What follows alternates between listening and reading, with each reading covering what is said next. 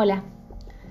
La idea de este podcast es que empecemos a trabajar sobre comunicación, cómo entendemos a la comunicación desde la cátedra para después poder trabajar en la conjunción que hacemos entre comunicación y derechos humanos. En este primer momento vamos a referirnos a comunicación, a los sentidos que generamos sobre ella, sobre esta palabra, sobre este campo, sobre este concepto y sobre todo de dónde partimos para pensar y construir esta mirada de comunicación de derechos humanos. Por empezar, y aunque parezca una novedad, vamos a comprometernos con el ejercicio de hacerlo explícito. O sea, no hay comunicación sin el otro, sin el otro. Esto no es un axioma teórico, es una afirmación, es una sentencia que convertimos en práctica y en posicionamiento político para enfrentar y atravesar los debates urgentes que hoy se están sucediendo. Hoy, en medio de esta pandemia, sabemos que la comunicación no está al margen de lo que sucede y ocupa un lugar fundamental. Entonces, cuando decimos que no hay comunicación sin el otro, ¿qué estamos afirmando? ¿Qué significa este otro cuando pensamos en comunicación? ¿Y qué connotaciones, matices y posibilidades le da esta idea a una reflexión en torno a los saberes y prácticas de la comunicación? Sartre decía que a partir de la presencia del otro, del otro, decía Sartre, somos conscientes de nosotros mismos, de nosotros en una situación concreta en la que vivimos. Podríamos agregar que es desde, que es desde o con el otro, con el otro, donde comienza a edificarse nuestra capacidad de significar, de inaugurar mundos, de organizar la acción colectiva y reponer la justicia social. Entonces, ¿de qué hablamos cuando hablamos de comunicación? Comunicación tiene que ver con el transmitir, con la información, ¿no? Esa vieja, vieja idea de llegar correctamente, del trazado de caminos, de cómo nos comunicamos con el otro, esta idea de que haya una buena comunicación sin, sin interferencias, este me entendiste bien o tenemos una mala comunicación. Bueno, ¿esto de dónde viene? Viene de unos sentidos históricos, ¿no? que tiene que ver justamente con eh, esta, transmisión, con la transmisión de información. Está ligado a lo, instrumental esta idea, ¿no? Eh, pero nosotros de acá necesitamos que no, va, desde acá no, digo, eh, desde la cátedra, justamente no la reducimos a esta idea eh, instrumental, decimos, de comunicación, en donde solamente estamos pensando en esta transmisión eh, de información. Digo, nosotros desde, nosotros desde la cátedra, pero también desde la, desde la facultad, ¿no? O sea, no, no adherimos a esta única idea de comunicación sino que hablamos de una comunicación desde la cultura. Hablamos de esta de la comunicación como producción de sentidos, de producir sentidos con los otros, con los otros. Entonces, eh, más que en los instrumentos, vamos a poner el eje en los sujetos. Dice Washington Uranga en el texto que, teníamos, que planteábamos para, esta, para esta clase, el sujeto como protagonista y actor relacional en la transformación social. Entonces, la comunicación como un hecho social total, como un hecho político y cultural. Por eso les proponemos volver a pensar a la comunicación desde el, significado etimológico de la palabra, que, deriva del latín comune y del sufijo ie, que significa hacer, este, el hacer común, el hacer con otros, con otros. Por eso partimos de esta idea de comunicación desde lo político, desde las prácticas, desde la acción. Entonces, cuando hablamos de comunicación como producción de sentidos, esta frase que, la han escuchado seguramente muchas veces en la facultad, eh, este hacer, este hacer sentidos con otros, en hacer cultura, también estamos, también estamos hablando de, los medios de comunicación y vamos a preguntarnos cuál es el rol que tienen los medios de comunicación en esta producción de sentidos. Entonces vamos a referirnos a los medios de comunicación también vamos a estar hablando de la producción discursiva y la estigmatización. Eh, y claro que también vamos a hablar de las luchas por el espacio público y la política. ¿no? Hoy en día hay muchísimo para hablar sobre eso. Entonces, desde estas dimensiones de la comunicación es desde donde nos proponemos construir una mirada de derechos humanos. Desagreguemos un poco. Entonces, comunicación desde los medios y la producción de información. Eh, la primera cuestión tiene que ver con pensar al rol que tienen los medios de comunicación y cómo eh, se generan desde ahí la, matriz, de, matriz de información, ¿no? O sea, todos estamos de acuerdo que los medios no son meros únicamente transmisores de información, que no son inocentes, ni transparentes, ni objetivos. O sea, sabemos que los medios de comunicación son portadores de particulares lógicas de producción de la realidad. O son espacios complejos donde periodistas y comunicadores se desempeñan. Digo esto en el sentido en que podamos pensar en los medios como instituciones también cargadas de sentido, pero también de intereses ideológicos, políticos y económicos. Digo, los medios las hacen personas. Entonces, es importantísimo que podamos pensar en las dimensiones que hoy encontramos en los medios de comunicación sobre diversos aspectos, problemas, situaciones, formas de ver y entender la realidad. Digo, no es necesario que me explayen ejemplos, hoy estamos atravesando una situación eh, pandémica con, con el COVID en donde podemos ver esto muy claro. Entonces, encontramos modos sumamente antagónicos de pensar y practicar la producción de información por ejemplo con el, con, el caso del COVID, el coronavirus, en que no se agota, digo, pensar en los qué, cómo y para quiénes informamos, sino que fundamentalmente se expresan los por qué y para qué informamos. O sea, vuelvo, ¿por qué y para qué? Hacernos estas preguntas de esta perspectiva de producción de la información y las lógicas mediáticas de la circulación no va a acercar una perspectiva de comunicación en derechos humanos como la que nos proponemos y la que invitamos a pensar qué democracia, qué sociedad deseamos. El tipo de información que se produce y el valor que se le asigna mediáticamente no son independientes de las condiciones que hacen posible que una determinada información valga más que otra. Una de nuestras propuestas en relación a esta mirada es democratizar estas condiciones. Bueno, eh, otro de los ejes desde donde vamos a abordar la comunicación es la producción discursiva y estigmatización.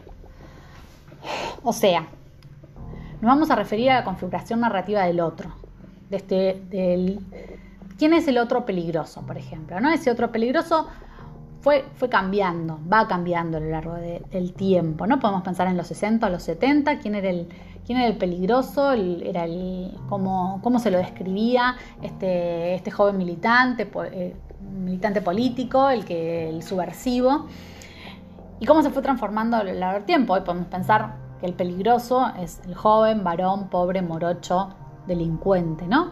También es el indígena, el indígena, la mujer que tiene la pollera corta, eh, la trans, eh, el migrante, ¿no? Bueno, entonces, ¿quiénes son los peligrosos? ¿Quiénes son los otros? ¿Quiénes son los marginales? ¿Quiénes son los desiguales? Pero esos marginales y desiguales, sobre todo, son peligrosos.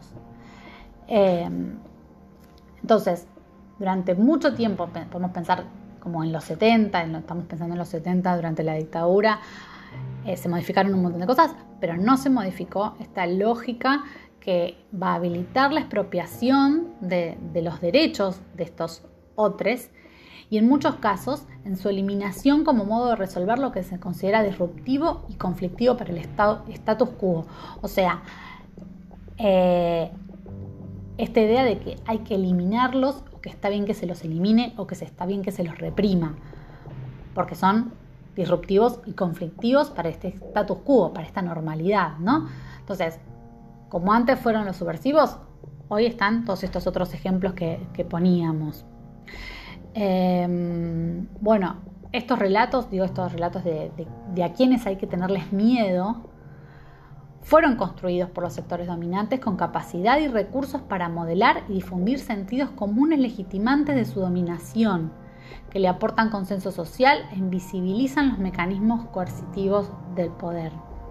Esta visión acerca de quién es, quiénes son los peligrosos, está legitimada sobre todo por y en los medios de comunicación y profundiza la desigualdad que engendra procesos de discriminación y habilita de esta forma nuevas prácticas de exclusión y exterminio.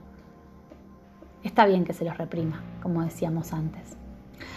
Eh, es en este sentido en donde nos referimos a la necesidad de desarmar, vamos a decir, de desmontar los dispositivos discursivos que se amparan en la desigualdad.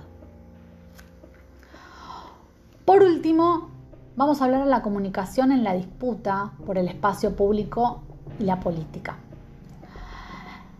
El espacio público eh, como un lugar paradigmático. Tenemos a la plaza, a la calle, esos lugares en donde nos manifestamos, donde nos convocamos históricamente, pero es un espacio público que no se agota allí, ¿no? O sea, por el contrario, se extiende desde, desde esos lugares físicos más concretos y específicos a otros más simbólicos, aunque no menos efectivos en su participación por la disputa política. Digo, podemos pensar en, la ciudad misma, en los grafitis, podemos pensar en las baldosas, podemos pensar en en los pañuelos verdes que hay en las que, tenemos muchas en las, mochilas o en las carteras o los pañuelos o en la disputa con los pañuelos, pañuelos celestes. Em, también podemos pensar en las redes sociales y eso es otro mundo, pero que también hay toda una lógica ahí para mirar qué es lo que se disputa también en las redes sociales. Entonces, pero sin embargo, lo público es siempre un lugar de articulación, tensión y disputa y todas las batallas que se, están, que se libran en esos espacios son batallas políticas. Es imprescindible pensar cómo se está dando hoy también la lucha por el espacio público, digo hoy en este momento, ¿no? En donde estamos los que creemos que en estos tiempos no son tiempos de ocupar la calle para manifestarnos en la plaza porque debemos cuidarnos, cuidar al otro, porque hay un virus que nos está matando. Pero podemos y debemos dar la disputa por los sentidos de esta pandemia en otros espacios, en otros lugares, pero también tenemos mucho para decir, porque lo que se está dando en otros espacios y desde acá volvemos a cuestionar es el lugar de la comunicación, cuál es la responsabilidad que la comunicación, los periodistas, los comunicadores tienen en esta generación de sentidos que se están dando en este momento, por ejemplo, en este caso particular, con la situación eh, que atravesamos mundialmente con respecto al COVID. En estos tiempos la comunicación está llamada a cumplir una, tarea indispensable en la gestión de los conflictos sociales y en este momento nos atraviesa este hecho social total de dimensiones extraordinarias, como es esta propagación del coronavirus que fue declarado pandemia por la Organización Mundial de la Salud. Entonces, hoy más que nunca creemos que, eh, que la comunicación es acción política, que debemos hacer comunicación a partir del reconocimiento del otro. Es allí donde nuestras múltiples formas de ver, comprender, crear y recrear se vuelven sustantivas, no para conocer y narrar al otro, sino para reconocer en la simetría que nos distancia y a la vez nos acerca la clave irrenunciable de una democracia más equitativa, menos violenta y más justa.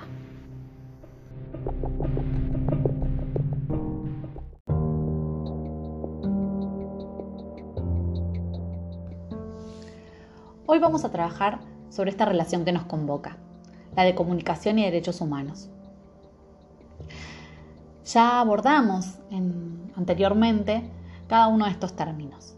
Acordamos que vamos a entender a la comunicación más allá de su rol instrumental, de transmisión de información y de lo mediático, para hablar del hacer común, el hacer con otros, con otros. Recuperamos esta frase de que comunicación como construcción de sentido, Comenzamos a pensarnos como hacedores del mundo a través de la palabra, del lenguaje, y nos pusimos de acuerdo en, que, en el valor que cobran los discursos legitimados, el lugar de poder que tienen ciertos sectores en instalar sentidos hegemónicos que van construyendo el mundo que habitamos. También hablamos de derechos humanos. Nos referimos a los derechos humanos como estos principios básicos que todas, todas, todos, todos tenemos por ser personas, por el solo hecho de haber nacido, que tienen que ver con nuestra dignidad y que deben ser garantizados y protegidos por el Estado. Pusemos énfasis en el derecho a tener derechos, para poner luz en todos los sectores, en todos los grupos, en los grupos más desprotegidos, dando cuenta de las enormes desigualdades que aún hoy nos atraviesan. La propuesta de nuestra cátedra es profundizar en la conjunción de estos dos términos, comunicación y derechos humanos resaltar la importancia de la I.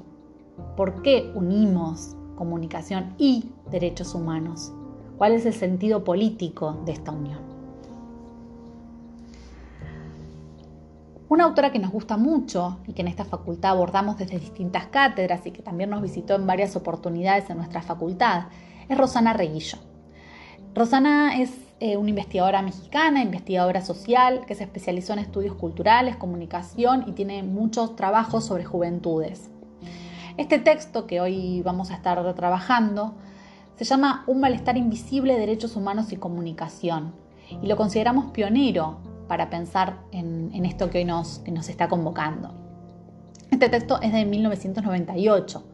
Es importante tener en cuenta la fecha en la que fue escrito, sobre todo cuando, cuando, lee, cuando lo vamos leyendo, porque si bien tiene, y por eso lo rescatamos, un montón de cuestiones centrales y que permanece y tiene una total actualidad este texto, deja fuera, eh, por ejemplo, las redes sociales, las nuevas formas de comunicación y de producción de sentidos, todo lo que podemos hablar hoy desde comunicación como la posverdad, como las narrativas transmedia, eh, una multiplicidad de voces que hoy está eh, más habilitada. Igualmente, repito, tiene una total vigencia. Dice Reguillo, y vamos a partir de esta frase, la relación comunicación y derechos humanos se centra en la disputa entre los diferentes proyectos sociales que compiten en condiciones diferenciales por la conquista de una nueva hegemonía. Quiénes caben y quiénes no. Inclusión y exclusión. ¿Qué quiere decir con esta frase? Muchas veces creemos que cuando hablamos de comunicación y derechos humanos nos referimos únicamente a difundir derechos, dar a conocer los derechos humanos, denunciar cuando estos son violados.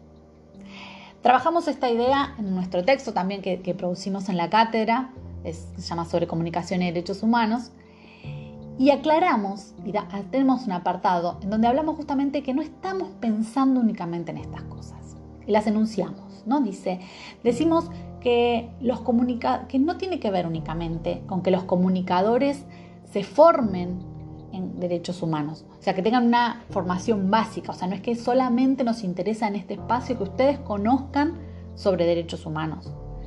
Tampoco estamos pensando en que los comunicadores se especialicen en diseñar estrategias para una mejor y más efectiva promoción de los derechos o que los comunicadores incorporen en su práctica profesional herramientas para la denuncia de las violaciones a los derechos humanos, o que los derechos humanos constituyan un universo normativo estático consagrado una vez y para siempre. Decimos que los derechos humanos sean un piso para la disputa para las democracias actuales en el mundo, y que la vigencia de los derechos humanos y el discurso de derechos humanos significan la misma cosa. Todo esto lo decimos y cada una de estas ideas está presente y forma parte de nuestro horizonte de expectativas que nos proponemos trabajar a lo largo de esta cursada.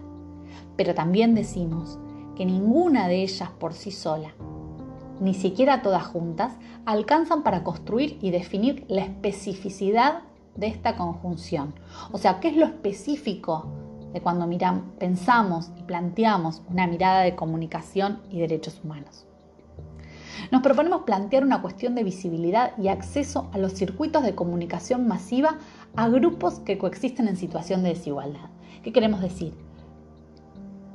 Damos cuenta de que hay muchos grupos que están en situación de desigualdad y que deben tener acceso a la palabra, deben acceder a los circuitos de comunicación masiva, debemos visibilizarlos. Entonces, cuando nos proponemos una mirada de comunicación y derechos humanos, desde comunicación y derechos humanos, mejor dicho, estamos diciendo que no alcanza con visibilizar, difundir, dar a conocer los derechos o el acceso a los medios de ciertos grupos, digo a los medios masivos, ¿no? Estamos diciendo también que es un problema que va más allá de la dimensión jurídica y, también es un problema que va más allá de los propios medios. Ni siquiera es únicamente un problema de derecho a la comunicación. El derecho a la comunicación es un derecho que nosotros eh, ponderamos, que elegimos, que, que, nos gusta, que defendemos, pero también tenemos que llenarlo de sentido que es el derecho a la comunicación.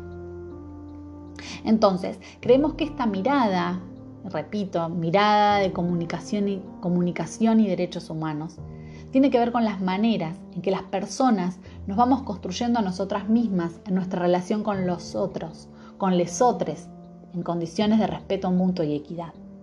Es desde acá, desde donde postulamos la necesidad de realizar el desmontaje crítico de los dispositivos, discursos y mecanismos que naturalizan la exclusión y expropian la posibilidad de la palabra de ciertos grupos. Voy a repetir esta frase porque es bastante compleja. Nos proponemos realizar el desmontaje crítico de los dispositivos, o sea, desmontar eh, desarmar críticamente los dispositivos, los discursos y los mecanismos que naturalizan la exclusión, que nos dan, nos normatizan quiénes son los excluidos, quiénes tienen derecho a la palabra. Dice y expropian la posibilidad de la palabra de ciertos grupos, quienes no pueden acceder a estos lugares en donde ellos puedan contar su mundo, hacer su mundo. Y ahí podemos pensar también en el concepto de cuando volvemos a y hablamos de comunicación y comunicación como, como construcción de sentidos de mundo, que hablábamos un poco más adelante, perdón, más atrás. Reguillo habla de tres encuadres desde donde ella propone pensar esta mirada. Tres encuadres en el sentido de tres maneras de pensar desde donde comunicación y derechos humanos, o desde donde ella problematiza esta relación. El primero tiene que ver con la primacía del mercado y lo que ella en 1998, que es cuando escribió este texto, eh, llama la nueva profecía neoliberal. En este apartado podemos pensar en las políticas centrales también de los últimos años, ¿no? que vuelven a tener vigencia, o sea, qué es lo que pasó en, estos últimos años en donde hubo innumerables políticas eh, que, tuvieron que ver con, eh, con propuestas económicas que dejaron a demasiados grupos en situación de desventaja, ¿no? Por decirlo livianamente. Y ella va a decir que en este contexto neoliberal, las políticas estatales claudican en su papel de política social y se transforman en aparatos de seguridad. ¿Qué dice? Podemos pensar en un ejemplo claro, ¿no? Cuando hace unos años el presidente Macri recibió en Casa Rosada a un policía que había matado por la espalda a un hombre que acababa de cometer un delito, ¿no? El caso de Chocobar. Este acto fue descrito por por los medios hegemónicos, pero sobre todo por la, postura que tuvo el Estado en este acto, por ejemplo, de recibirlo como un acto heroico. Entonces, fue desde el Estado, con el aval del Estado, eh, que a este miembro de una fuerza de seguridad, en donde se instauraba lo que desde otros sectores llamamos la doctrina Chocobar, en alusión al, apellido de, este policía. ¿no? Entonces, desde este encuadre, las políticas sociales que un Estado debería llevar adelante, como por ejemplo la, reducción de los delitos, se convierten únicamente en discursos punitivistas, en discursos de mano dura, en soluciones punitivistas en el sentido de eh, que tienen que ver con eh, mayores penas, mayores cárceles, ¿sí? Reguillo va a decir que los datos sobre etnia, género, edad vinculados a la pobreza, piensen en el joven, varón, morocho, pobre, dan forma a un imaginario que al movilizar el miedo justifica la represión y la opresión. Decimos, ¿cómo se construye ese imaginario del joven peligroso? ¿Quién es el peligroso que puede ser eh, reprimido por una fuerza de seguridad o al que pueden dispararle por, la espalda. ¿no? Entonces, ¿cómo se explota esto en los medios? Y podemos pensar en innumerables ejemplos mediáticos que podemos eh, ver en los medios actuales. Un segundo encuadre tiene que ver con la construcción de estas narrativas sociales, que bueno, tiene que ver un poco con esto que, que los venimos diciendo, ¿no? Cómo se fomenta este imaginario de quiénes son los productores de la violencia y la inseguridad, o sea, quiénes son los peligrosos, la pobreza ligada al delito. La mayoría de los medios, ya que hablamos de los medios hegemónicos, los que monopolizan la palabra, los que están prendidos en el silencio eh, y en zócalos en importantes espacios públicos. Digo prendidos en silencio en el sentido de eh, cuando van a, no sé, en mi, barrio, por ejemplo, está prendido en el supermercado un televisor con TN y que aparece en el zócalo, entonces no se escucha, pero sí nos, nos llenan de información todo el tiempo. Y entonces en estos medios donde nos cuentan quiénes son los peligros, eso ofrece un solo ángulo, una sola mirada. La mayoría de las veces estas miradas están deshistorizadas, no hay procesos eh, que profundizan en lo inmediato, en una lectura simplista de lo que está pasando. Y hay una sola verdad, o sea, quién es la víctima, quién es el verdugo, quiénes son los buenos, quiénes son los malos, los normales, los desviados. Em, repetimos, cuando Rosana trabajó con esto no estaban las, redes sociales y acá podíamos encontrar una punta para, para aportar a esta deconstrucción. Muchas veces aparecen, por ejemplo, en Twitter, en donde se cuenta otra versión de la historia, pero aún hoy siguen siendo muy marginales los discursos que, circulan por estos otros canales. Em, bueno. Eh, vuelve a decir Reillo. Lo que nunca revelan los medios son las condiciones estructurales que explican el drama de estos actores sociales, invisibilizando los mecanismos sociales que están en la raíz de las tragedias individuales. Pensemos, ¿cuáles son las condiciones estructurales que hacen que pensemos que un pibe pobre, hombre, morocho, sea un delincuente? Em, no habla no, habla, no hablan los medios de comunicación de las tragedias individuales. Pero no estamos hablando únicamente de qué es lo que le pasó a ese pibe. Estamos hablando de justamente cuáles son las condiciones estructurales que hacen que muchos pibes en situaciones de desigualdad, en situaciones de pobreza, caigan en la delincuencia. Em, esta idea de que ningún pibe nace chorro ¿no? ¿Cómo, volvemos a llenarla de sentido? ¿Cómo le damos sentido? ¿Cuál es el sentido de esa frase de que ningún pibe nace chorro? Entonces dice, el mejor antídoto contra la violación de derechos humanos desde la comunicación está en la posibilidad de intervenir directamente en la ruptura de las representaciones asumidas como orden natural y de velar así el disfrazamiento simbólico que construye a ciertos actores y ciertos espacios para representar acciones que se rechazan convirtiendo a la desigualdad estructural en un problema de diferenciación cultural. Pobres malos, tontos, muchas veces ladrones, mujeres tontas, incapaces, indígenas sucios, jóvenes, perversos y vulnerables. Em, bueno, el aparato cultural ilegitimador y simplificador, dice Reguillo, hace desaparecer las condiciones que explican la desigualdad y justifican la intervención de las instituciones de control para normalizar a través del castigo. El desafío es abrir el debate la democratización del espacio público, y acá podemos pensar otra vez en las redes sociales, en los canales alternativos, digo, en los canales de comunicación alternativos, ¿no? todo lo que se nos puede ocurrir, pero también en la plaza, en la calle, en esta toma del espacio público. Decimos que democratizar este espacio público es condición fundamental para garantizar una relación equilibrada entre comunicación y derechos humanos. Reillo va a decir algo más nos dice que tenemos un problema cultural, que podremos alcanzar los derechos humanos cuando todos puedan pronunciarse con certeza desde su lugar en el mundo. Y solo esto será posible cuando una sociedad se abra al juego a las diferentes formas de interpretar y colocarse en el mundo sin que esto suponga una amenaza para nadie.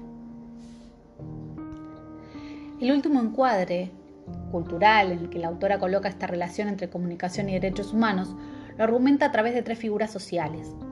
Ya el ejemplo de las mujeres, los indígenas los jóvenes de sectores populares.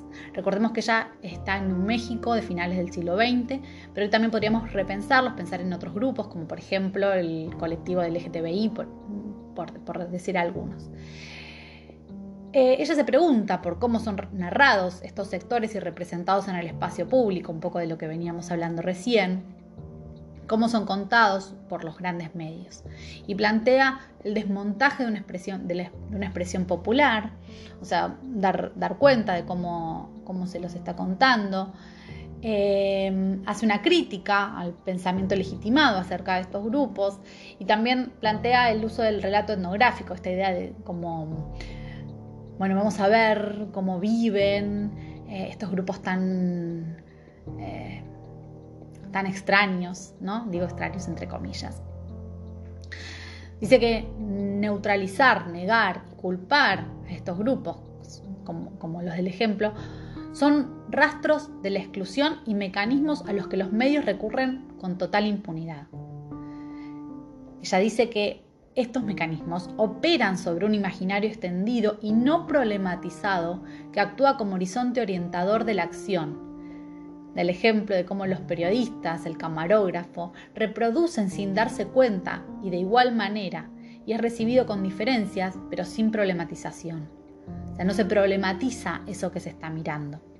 La marginalidad y la exclusión son condiciones que se aprenden, se hacen piel, se hacen conductas y esta es la mayor violación a los derechos humanos. Termina Rosana Reillo diciendo, no es suficiente con multiplicar los proyectos de comunicación alternativa, abrir espacios en los grandes medios, legislar sobre derechos a la información y a la comunicación, si esto no va acompañado de una profunda revolución simbólica que altere de manera radical nuestra mirada, nuestra manera de entender el mundo. Y este es nuestro objetivo, nuestra propuesta desde esta cátedra, nuestra propuesta de comunicación y derechos humanos. Acompañarles a mirar de otra manera. La relación entre comunicación y derechos humanos se centra en la disputa entre los diferentes proyectos sociales que compiten en condiciones diferenciales por la conquista de una nueva hegemonía quienes caben y quienes no, inclusión y exclusión, decía Rosana al principio. Creemos que una perspectiva de comunicación y derechos humanos debe anclar en la posibilidad de crear con otros nuevos vínculos sociales, donde la construcción de sentidos desplace al monopolio de la enunciación y la palabra como estatuto de verdad que legitima la opresión. Por eso estamos convencidas de que esta unión política entre comunicación y derechos humanos es una perspectiva para la emancipación.